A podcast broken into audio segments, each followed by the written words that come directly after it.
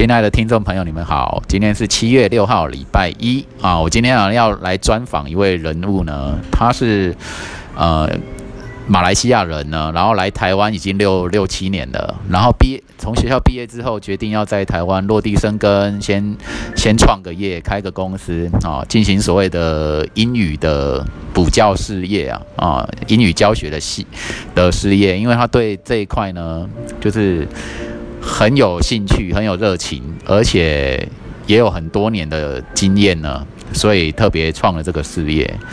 好，那今天很高兴要专访到他，然后我也会聊一下关于他过去一些可能旅游生活的背景呢，因为他过去一直有在多个国家旅行过，哈，然后小就小时候呢。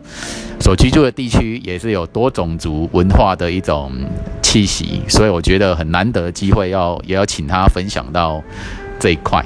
好，那那个佑鹏能不能呃简单自我介绍一下你呢？你想要让听众朋友了解一些什么？好，嗯，大家好，我是佑鹏，那我是同我同时也是呃一个 Facebook 的粉丝专业 Click English 的小众英文的创办人。那就是在台湾，可能在大学时期有接触一些家教或者是呃补教这这方面的事业。那在这这之后呢，就是有在在我就是台湾求学期间结束过后，有一年的时间，那我游走了就是好几个国家这样子。那在游走不同国家的时候，有同时和那个国家的英英语教学机构的老师刚好都住在同一间民宿里面，那我们就有互相讨论说，就是教学应该有的一些本质。那在这之后呢，就有一些收获跟心得。那在可能环绕这些国家过后，因此决定说要留在台湾这里先创创业。那以创业的方式提供在台湾的，呃，提供台湾人一些嗯实质的一些教育上的一些价值。是是。哦，对啊，很难得。我觉得看到外国人呢，愿意在学校毕业之后呢，愿意留在台湾打拼，我都觉得蛮感动的。对，因为觉得应该是有一种特殊的情感或是热情跟肯定，才会这样子会自主性的留下来。对，那我想说，如果我是一位家有小朋友的一个家长啊，我一定会好奇说，请问你们贵公司啊，你们所所那个提倡的那种教学理念是怎么样？针针对儿童英语的部分呢？我想要了解，像。假设我是家长嘛，我一定会很、很、很好奇，说这种教学的理念跟模式是怎么样？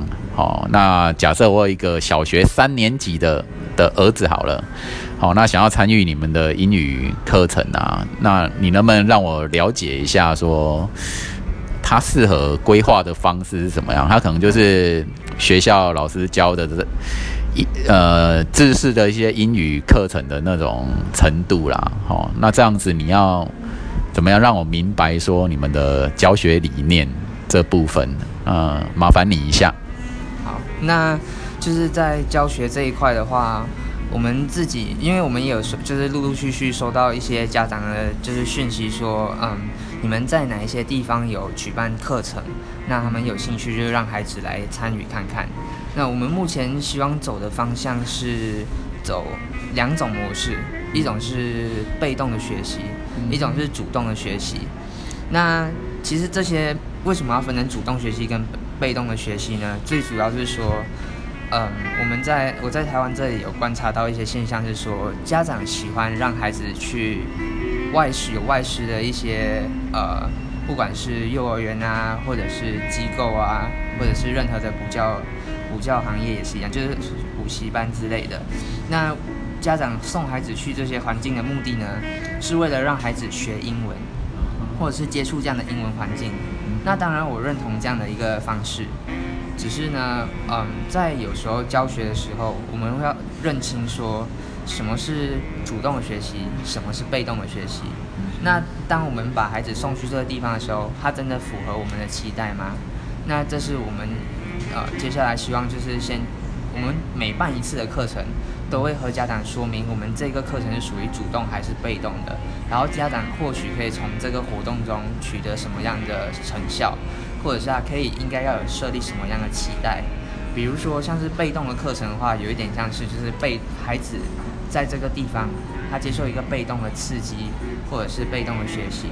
那这被动学习，我们每次听到被动的时候，有时候会把这个词当成一个比较贬义的词，有时候会把它当做贬义的词。不过有时候被动的刺激是一个，也是一个不可或缺的一个关键。那有一些教育事业，他们会尝试说想要把被动跟主动混在一起。那这当然也是可以，不过这个呢，会会比较不好执行。但在执行这个的时候，如果稍微有一些差错的话，可能会甚至有机会，我自己个人会认为有有可能会让孩子学习的过程变得更长一些些。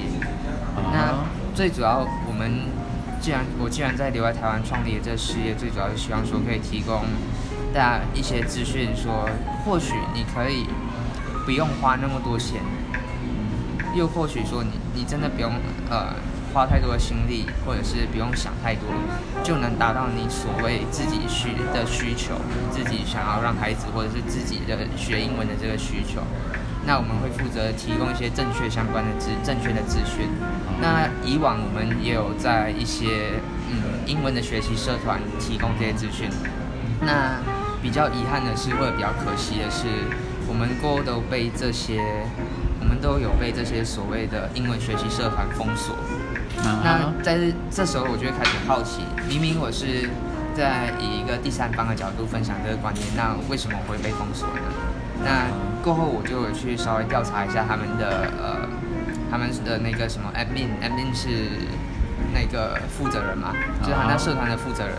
那这个负责人，我们调查过会发现，发现他说，其实他自己本身或许也是。英文教育事业相关的负责人哦，是是，所以当牵扯到利益相关的时候，我们就没有办法比较，没有没有办法自己比较能够畅所欲言，或者提供自己认为正确的资讯。是是是。所以那我想要了解一下关于这个教学上面的素素材啊，或是什么课本呢？是你们自己有？有就是引进一套自己的部分呢，还是会说跟我们学校所提供的教科书啊是比较接近的？这部分能不能说明一下？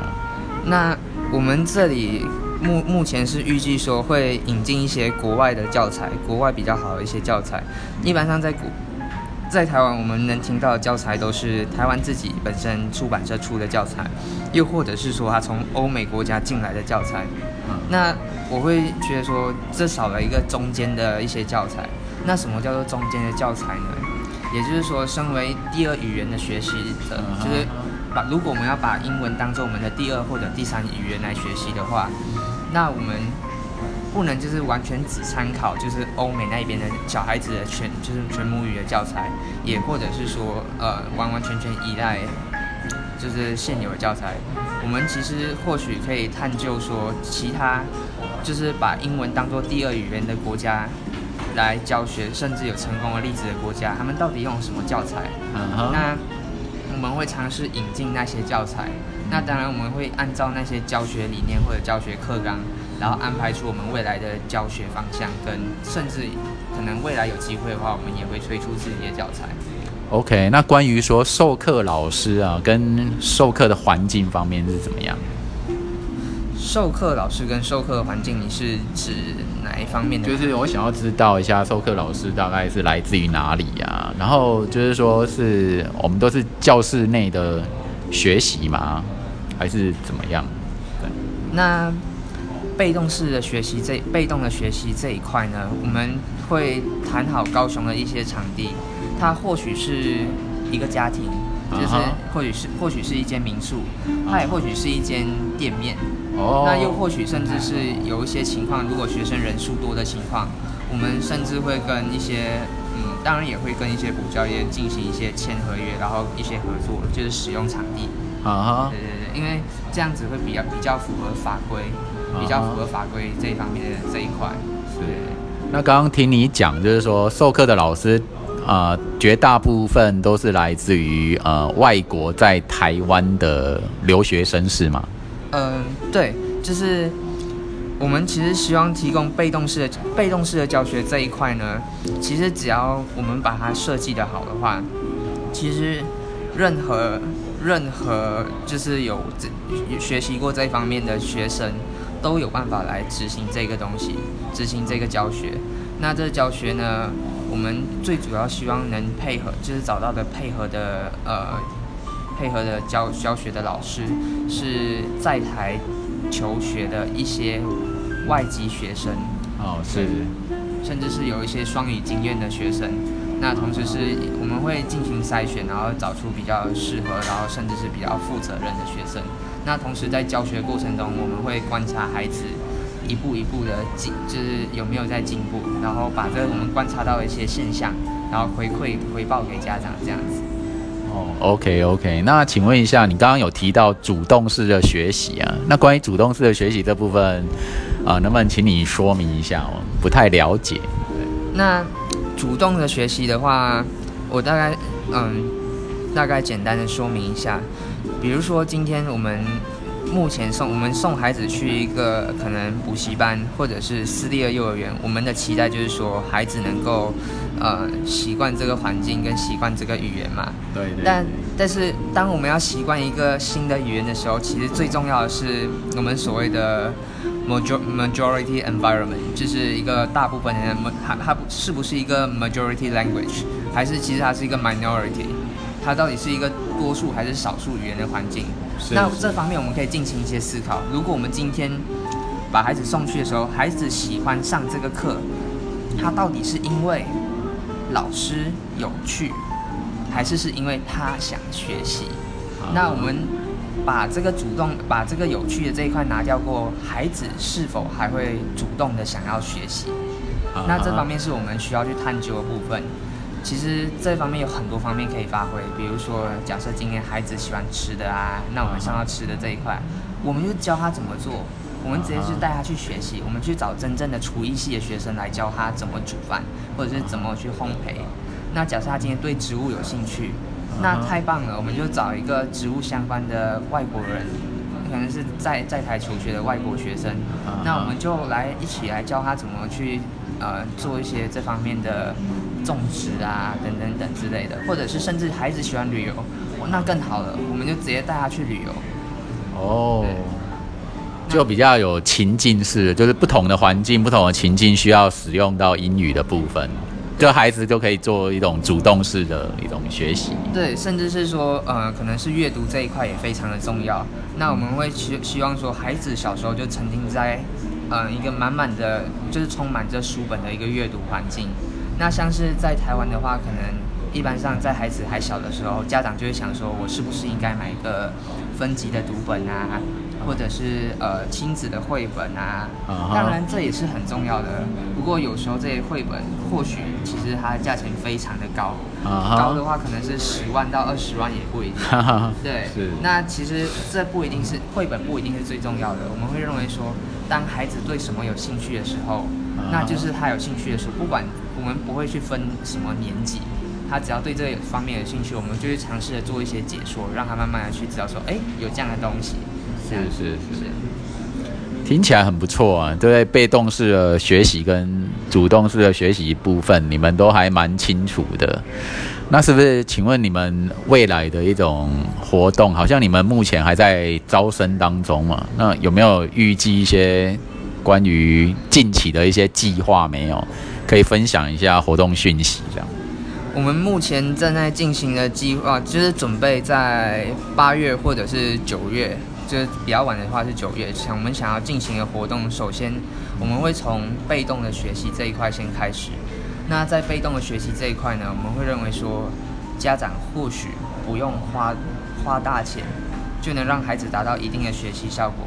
那家长在家里只要进行一些简单的监督就好。因为我们考量到说，在台湾有很多家长毕竟也是双薪家庭，甚至说可能有时候为了生活都在打拼赚钱。那这方面呢，我们在就是就是我们在盈利呢跟提供价值这方面，我们就是尝试在这方面取得一个中取得一个平衡，让家长说我花这笔钱让小孩子来接受这个被动的学习跟刺激之后呢，他在长期是可以建立一定的效果的，然后也不用花很多的钱。OK OK，那我们就拭目以待了。哎，当你觉就是有这个讯息的时候啊，那就预祝你们那种招生顺利啊。对，那接下来我是想访谈啊，我比较好奇的部分就是说啊，你们是来自于你是来自于马来西亚嘛？哦，那马来西亚然后来台湾已经六七年了，那我想问一下关于这种文化交流的部分或文化差异的部分呢？你有没有你在你来台湾这六七年当中，你觉得台湾的什么事情呢比较冲击到你？所谓冲击到你是说你觉得印象非常深刻，然后你很你觉得好像跟呃可能跟你原原本的原生国度的生活经验或文化上面呢有非常大的。不一样的地方，而且你又很想要把它拿出来谈的，有有没有这样的东西的？呃，就是你是指来台湾受到一些冲击吗？文化方面呐，哦，或者说我们台湾人的性格啦，或者是跟你们马来西亚那边的一些很极大的差异，然后你又觉得蛮有意思，蛮想要谈它的。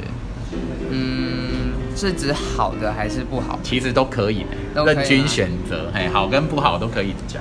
当然，我来到台湾过后，我先我先说好的，呃，先说好的部分。那来到台湾过后，我会发现到说，其实在这里的人都非常，我不知道会会不会有南北的差异啦。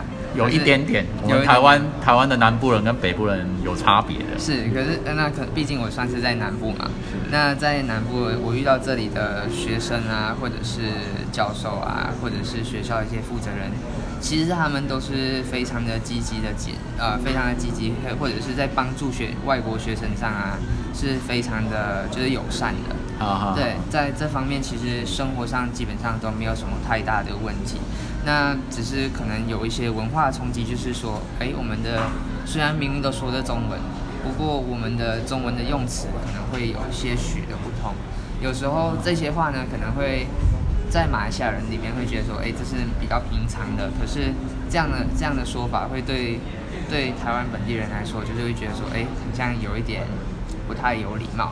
哦，就是可能会冒犯到他们。哎，像是什么？我还蛮好奇的。这一方面我有一点忘记了，就是就是这方面这方面的经验我不太会去记起来。不过我确实记得有这样的一件事情。那像是有时候可能会觉得说，少部分啊，就那么少部分的学生，可能他会因为他比较少接触到国外的文化的冲击，所以像是当初我来到台湾的时候，因为我也在很努力的学习，就是写那个。繁体字或者所谓正体字嘛，那就是那时候我真的只是只是因为从来小时候都没有学过这方面的字体，所以我就一直努力的在写，只是考试的时候有时候会不小心写到简体字，那或者是有时候用词输入法里面会不小心输入到简体字，然后自己没有发觉，所以这时候可能就会遇到一些问题，比如说像是同学有些学生就会说，嗯，你怎么还在写？写写简体字啊 之类的啊，好像说这不是一个很懒惰的字体嘛之类的。那或者是有老师说我是不是去抄抄袭别人的作业啊？对。当你使用简体中文的时候，对，有遇到了困扰，遇到一些小小的困扰，或者是考试明明可以拿个九十几分的时候，结果被扣了几分，扣到八十几、七十几，然后结果老师说，因为你用的不是正体字啊。当然，在这这些这些，就是我都有去听，就是去。呃，就是和他们沟通过我的状况过后，他们其实也能够理解。那在理解过后，他们也就是其实都处理的蛮蛮愉快的。对，当然就是比如说成绩方面也有拿回该有的分数，或者是作业的话，老师就可以相对的理解我们的处境。那同学的话过后，其实还了解到这件事情过后，其实过后也相处的很愉快。对对对，只是当当时候他们比较不了解这一块而已。对，因为以我们台湾来讲，都很习惯用繁体中文。那关于就是说中国大陆啊，或什么马来西亚、新加呃会使用简体中文的部分，对我们台湾来讲是很很不习惯啊。再加上说我们的国际地位或政府上有有受到对岸中国政府的打压，所以对于简体中文的这部分就会有一种情绪上的排斥感。对，包括我本人其实也是啦，嘿，就是就是不喜欢想到中共的整整。种种什么政治负面负面上的事件这样子，所以我们看到简体中文的时候，就会第一个不习惯，然后第二个又想到又有一点敌意的味道，所以可能是因为这一点，在学校的老师可能就会可能会多扣一些分数啦。但是有啊，过这些都有拿回来，就是这些只要沟通好都没事。OK OK。反正就比较不适应的就是消费的水平。消消费水平呢？说说看吧。你看，像像是因为在在马来西亚的话，我们的消费比较像是说，嗯，我举我的例子，因为我住在马来西亚的一个小算是小乡镇，那在那里呢，我们。一个小时就是基本的打工薪资，大概介于马币三块到四块左右。那这样等于台币大约多少？大概台币我赚过最少的大概是台币二十一块。哦，对。你是指说在台湾赚还是在马来西亚？在马来西亚，就是我一我一小时的薪水是台币二十一块。哦。那在马来西亚当地呢，只只够刚好买一个小小一小盘的，就是炒面啊或者炒米粉之类的。啊哈。对，那就是生活会比较花的会比较少，但是赚的也很少。OK。那不过来到台湾过会发现到说，哎。钱蛮蛮好赚的，就是因为那时候来 相比之下，对相比之下，就是只要打个工就能赚个台币一百二，然后既然吃一餐也只需要花六十块左右，六十到八十，嗯，这是这方面我觉得还蛮特别。当我在赚这台湾的钱的时候，在台湾消费，我会觉得这是很 OK 的事情。不过在大一大学一年级的时候吧，因为当时候就是没有特别去工作，那我很快的就，因为这里消费其实水准毕竟还是比较高一些，所以比如说在台湾我吃一餐可能是台币六十块，那在马来西亚我吃一餐同样的一餐，我只需要花台币三十块，三十块大概一半的，对，大概一半的价钱，所以其实呢我。这样子下来，我一大学一年级就把我，呃，高中高三毕业到来台湾求学之间中间那空窗期的那个所赚的钱全部都花光了，对，所以这方面就是蛮自己有稍微震撼一下下，就是跟自己想象中的花费有点不太一样。我我还蛮好奇，说你当初是怎么样选择来台湾留学的？而而不是选择其他地方，最主要也是因为考量到说，在台湾之前其实就有一点心理准备啊，知道说台湾其实打工赚钱还蛮简单的哦，就是打工是这样，打工赚钱比较简单。那第二就是学费真的很便宜，不管是公立或私立，对，相比起国外其他的学校来说，真的太便宜了，真的很便宜。像是私立的话。私立如果是比较单纯比较私立的话，我们才就是马来西亚那里的私立跟这里的私立的学费大概是，呃，可能台湾是比例大概是讲台湾比马来西亚大概是一比一比二，一比二，对，一比二这样的花费，所以在马来西亚我明明就是打工赚的比较少，我却要花在台湾两倍的学费，哦，那我不如就来台湾求学，然后就一边工作。偶尔打一点工，然后偶尔提偶尔可能或许提供一些家教啊之类的，然后同时在这里求学，又可以负担自己的生活费，这样子相对下来可以减轻家人的负担。啊哈，对。所以那这样子毕了业之后，继续留在台湾工作啊，是不是跟这个也有关系？跟物价上面？完全没有哎，这完完全全是一个意外。就是之前我本来想一毕业就直接离开台湾了，那。最主要是因为我念的是社工相关的科系嘛，那当时我我也有在新加坡实习过，只然后有想说毕业过后可以去那里求职看看。不过在我念大一的那一大学一年级的那一年的同时，因为新加坡本来它长期之前就是以前是缺比较缺社工这方面的人力的，那在我上大一的那一年呢，新加坡同时也开了两家就是两个班级的社工系，所以。其实相对起来，在毕业过后，我们是同时一起来求职的。那我相信说，在新加坡毕业的话，在新加坡求职会比较简单，他们也会学保障自己学生在当地求职的一些权益。所以相对来说，我去比较的话，我又不了解当地的一些呃政策啊之类，相对下来我会处于比较劣势的情况，所以我就比较比较难找那一边的工作，或者就算找得到的话，可能就是薪资不符合自己的期待，或者是在那里生活其实根本就存不到钱。啊，对，这样子，那那种工作的话，我或许也不会去，不会想要去接。对，因为在工作的时候，我会考量到自己的，顺便考量到自己一些财务上的目标，我可能要在几岁的时候大概存到多少钱，或者是我比较注重的是这个现，当我在工作的时候，现金流进来跟流出去的程度的比例，就是流进来的快还是流出去的比较快？哦，对，大概是这样子。那像生活在台湾呢？那你觉得说台湾跟马来西亚的我们那种平常可能对工作或是对建立家庭啊的这种文化的一些观点啊，你有没有发现说有有一些不一样的地方？还是还是很少去探索这个部分？你不是你是学那种社会工作嘛？是不是对不同社会的文化上会多留留意一点？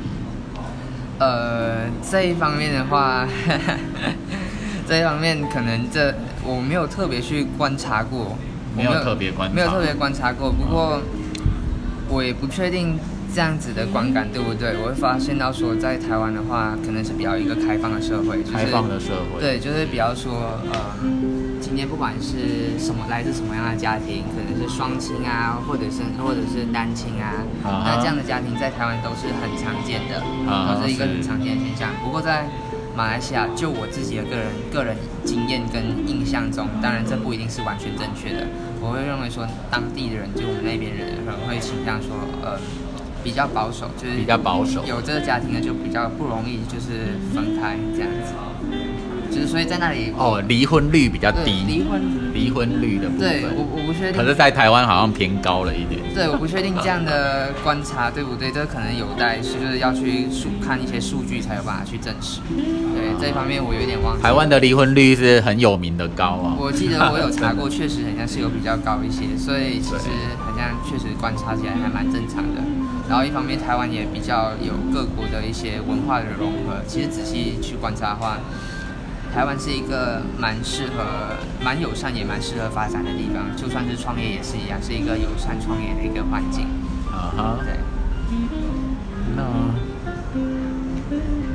啊，我知道说，就是你过去有有去过一些啊国家的旅游旅行经验呐，然后大部分好像是亚洲吧，哦，亚洲，然后日本、泰国也有去过，柬埔寨也有。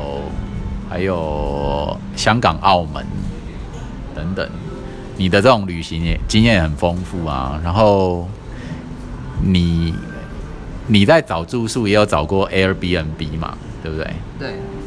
那像旅行方面呢，你你你的心得跟收获啊，这个部分有没有想要分享给听众朋友的？因为我自己也是一个背包客旅行。就是还蛮蛮平凡的人，对。那我我自己来讲，是每次到国外就很很兴奋，因为很多东西都是不一样嘛。然后就有一点，我就住在当地的那种感觉。我待在当地的城市，可能至少都会六天以上，不会这样跑来跑去，跑来跑去。对，就有点住游这样，就有点悠哉悠哉又慢慢活式住游。那我不晓得你在做背包旅行的时候，你的你都是怎么样规划的，或是你旅行的那种方向？那这方面的话，如果是旅行这方面，我自己的规划还算蛮自由的。但是我去一个国家，我一般上因为机票的关系，我通常都不会超过三天，尽量都不会超过三天，可能就是三天两夜这样子。因为这样子的话，机票会比较便宜，在可能在这一阵子、这一年的旅游经验下来，我我会发现到说，假设今天在礼拜五去出发，然后礼拜天回来的话，这这个机票就很便宜没有没有，这一天的机票是最最贵的，哦，最贵的最贵的。啊但是如果今天我在礼拜六出发，礼拜一或者礼拜二回来的话，那就便宜很多。对，是我看过最便宜的价格，所以这时候我就会倾向去买这个十年的机票，然后出国去旅行。虽然网络上有些人会建议说不要买便宜的机票啊之类的，但是我会认为说这是个人的取舍。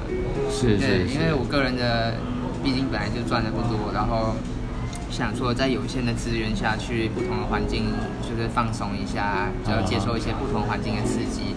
那可能跟一般人的规划比较不一样，是一般人的规划是说我今天去这个国家，我就是要大玩特玩，啊大买是大买特买，大吃特吃。那你呢？你的部分呢？我自己的话，我就是去到那个国家，比如说今天我去冲绳的话，我有点像是把那里当做去，就有点像是我今天去三都商圈一样逛街这样的感觉。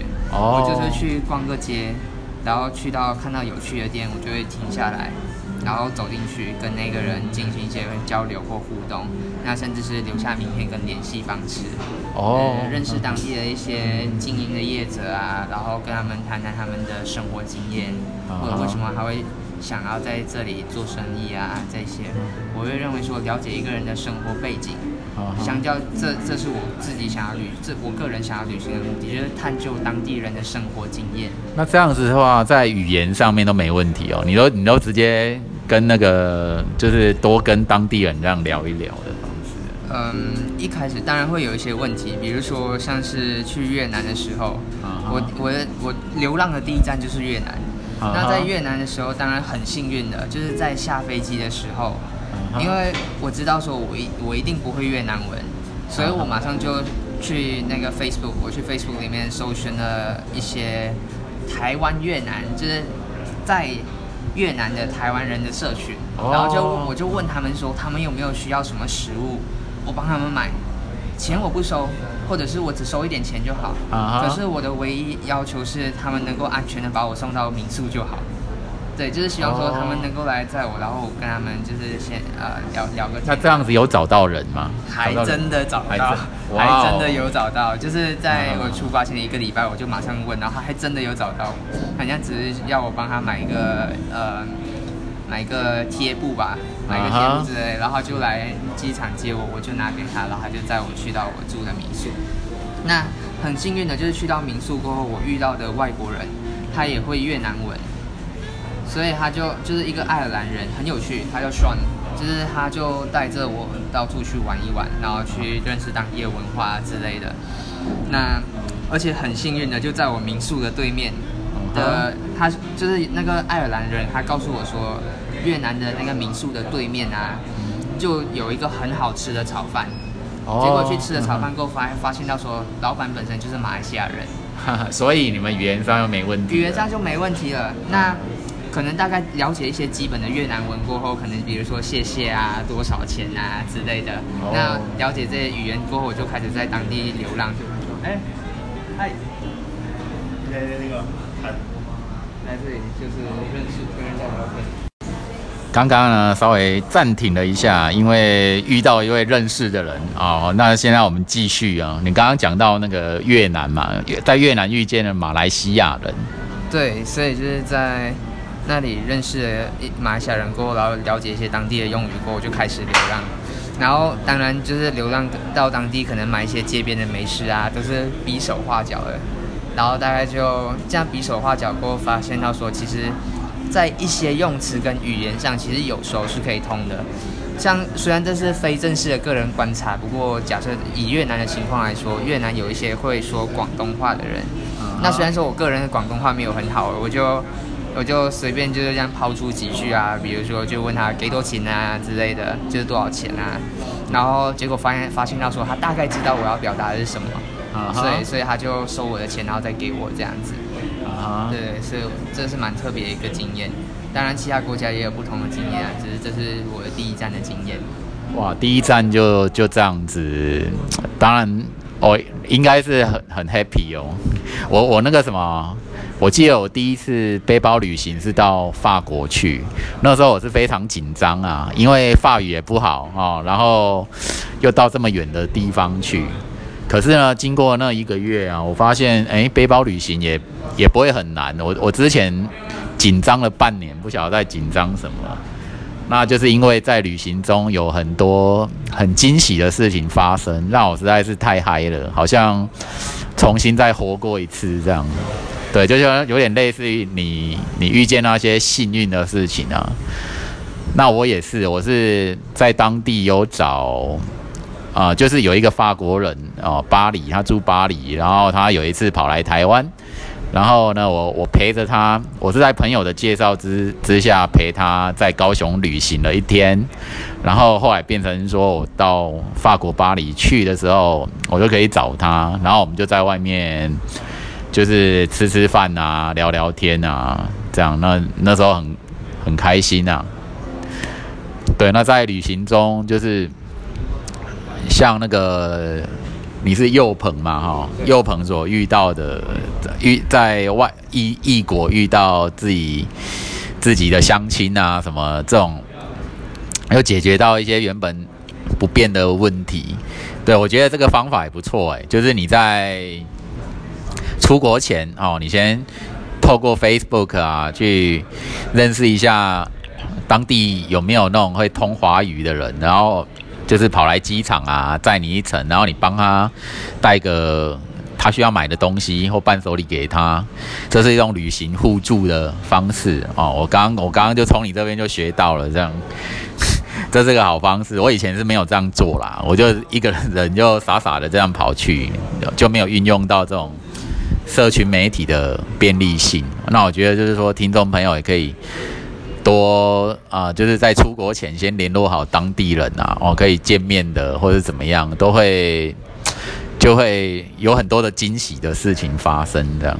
然后这对，然后呢，关于像你现在在台湾嘛，哈，还有没有除了这个创业的部分呢？还有没有其他的计划？就是说在创业过程中，你可能。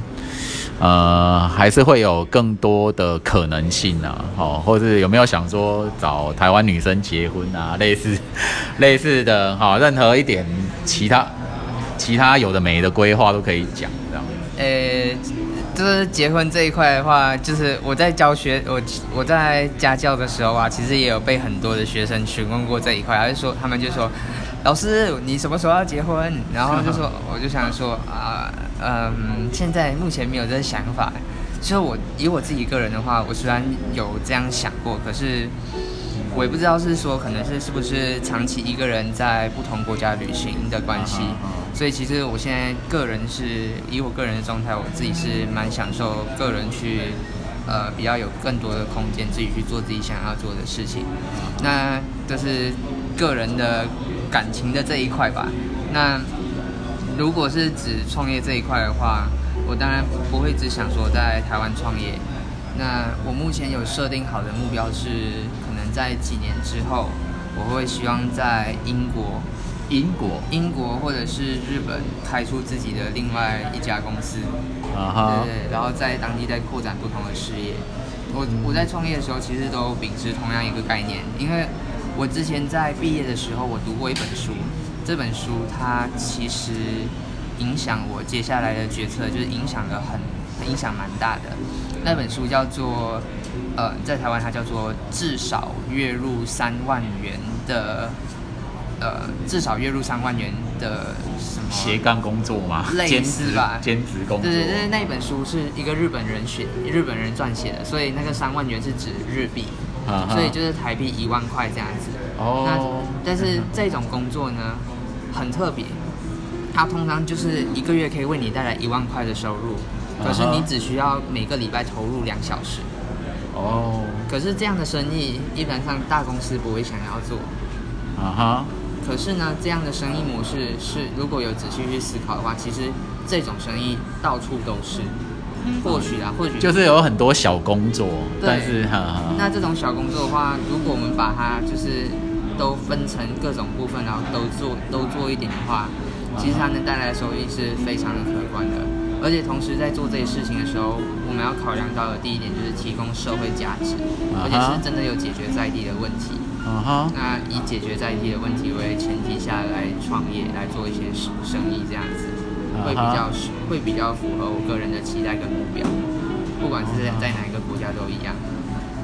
就是找一些搜寻或把握一些机会，一些小工作的机会，然后累积一些不少的一些收入，这样。对，当然这些这些工作可能都是现在还没有存在的工作。不过这些工作呢，就是在我同时呃在台湾创业的时候，我也会慢慢去探索，探索不同的国家或者当地的文化，然后在这中间慢慢的学习过、了解过，才来确定说接下来要走的下一步是是哪一个事业、哪一个领域这样子。我发现你在对于说，第一个你在不同的国家间的适应能力啊，就是蛮蛮好的，而且甚至都会在别的国家这样这样去做创业啊。那你这部分的冒险性跟国际观蛮有的，这一点蛮佩服。其实啊嗯，这一这一次第一次的创业，其实当然也是有家人的支持才才会比较等于说家人有提供你一些创业的一些基金、一些资金啊，可以在台湾做公那个什么公司登记之类的。对，当然这要很感谢自己家人的一些在这方面的协助，可能是或者是心灵上的一些支持。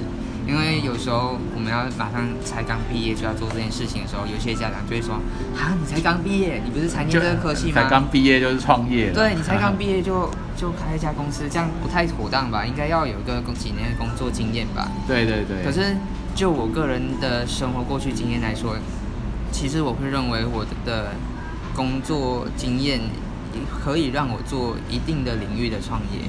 啊哈对，因为像是我在大学时期，虽然说我自己呃自己也有努力在打工吧，不过我打的工都是不同领域的工作。我从呃最基本的洗碗，然后宴会厅的端菜，那嗯甚至是呃发传单，就是台湾的各种打工的事业，甚至是诶、还有什么，主要是这几个行业啦，就是饮食啊，端主要食餐饮。饮食餐饮，然后然后还有去帮一些人搬家啊这种事业，其实我都有稍微都有做涉猎过过，对，甚至学校的一些活动我都有稍微做过，所以。在结合综合这些经验下，我会呃大概确定说自己至少现在目前需要的是想要走的方向，或者是需要的是什么，所以就以这为目标，然后往这个方向前进。OK，对对还年轻啊，多多多尝试。起步我觉得不是早早晚的问题，应该是说你是不是有一点基本的一种态度，你有那种负责任的态度啊？那其实再加上对社会的一些一些经验跟格局，就是那种呃包容心啊，或者是学习的心态、勇气，这些都是创业不可少的。我我觉得你创业成功的可能性也是蛮蛮大的啦，哈感。谢感谢。对对对，我觉得还蛮蛮欣赏的。对，那关于呃这部分呢，我我觉得对你今天我们是第一次见面，也聊了大约两个两个多小时啊啊。对，那你还有没有一些什么样的呃东西想要分享的？关对我们台湾的人来说，对台湾人来说，有什么要分享的吗？对台湾朋友，就是说一些可能你由由在马来西亚的这个国家生活的人，然后跑跑来台湾生活，你觉得有什么想要跟我们台湾朋友说的一些东西？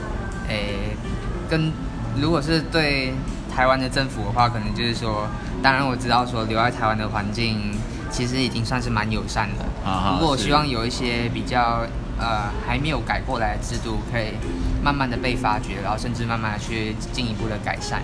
制度方面，你是指哪方面的？嗯，因为其实外国人要留在台湾，可能有时候需要符合一些专业的工作的标准。啊哈对对对，那或者是有时候要到一定的薪资，啊哈对，有比较难比较难自由的做自己想要的事情。当然，这也能理解，就是因为说，可能每个国家都希望保障自己国家人民的权益为主嘛，在哪个国家都是一样的。不过就是希望说，这在未来方面可能会有稍稍的改善。比如说像是这个振，最近不是有什么很流行的振兴券嘛？振兴券，对这部分怎样？你的看法是怎样？振兴券的话，就是很像我据我据我目前了解是，就是有居留证的外国人，只有外配可以领取。哦，只有外配可以领取。对，就算今天我有永永久居留证，然后我只要还是单身，或者我的家庭不是跟台湾人结婚的话，那我就不符合这个标准。哦就算我有缴税，固定缴税，然后固定工作，固定缴了很多税，还是不符合这个还是不符合标准不能拿到振兴券。但是这只是一个比较小的 case，这个应该还不是很重要的 case。那只是说有时候在让让人家留下来的这方面，可能还可以再进一步的调整。我知道这已经很友善了，因为以前听说以前的外国人在台湾，只要他大学一毕业，他必须在三个月内找到工作。那在我毕业的时候是本来是六个月，是，对，本来想说待在台湾六个月过后就想好，那可以回去了。不过在在六个月快到的时候突然间政策改成一年了，所以我又可以等于说留在台湾多半年。我想，哎，也不错，那再多探索一下下。对那其实在这方面留下来的期限是非常友善的了，只是说在呃公司聘请员工这方面的资讯的宣导啊，这方面可能也是一些相关单位需要去尝试再去努力的推广。因为我知道说有一些部门他们已经在推广这样的就是友善的环境，或者是一些正确观念的宣导。那我也就是祝福他们未来可以把这个东西推广开来，让大家知道这样的资讯。那甚至像是台湾，因为一般上可能推的是就业，啊哈，那不过还很少人了解创业这一块的路程历程，然后或者是怎么要怎么做，或者是可能要做的东西是什么。那这些，因为我自己是算懵算是懵懵懂懂的走过来嘛，所以对这对这方面或许有一些方面的知识可以提供给未来需要在台湾创业一些外国人。OK，这我也是希望可以做做到的事情。那只是也希望说政策或者是呃公部门方面也可以做一些推广和改善，这样子。OK。互相互相帮忙 OK，就我们台湾政府多呃多公开一些可能在地呃在地外国人所需要的一些资讯哦，然后可以在帮助他们在台湾有更好的所谓的就业生活，或是呃留学生活这样子好，今天非常谢谢佑鹏，我想我们今天的专访就到这边。OK，好谢谢，OK，拜拜拜。拜。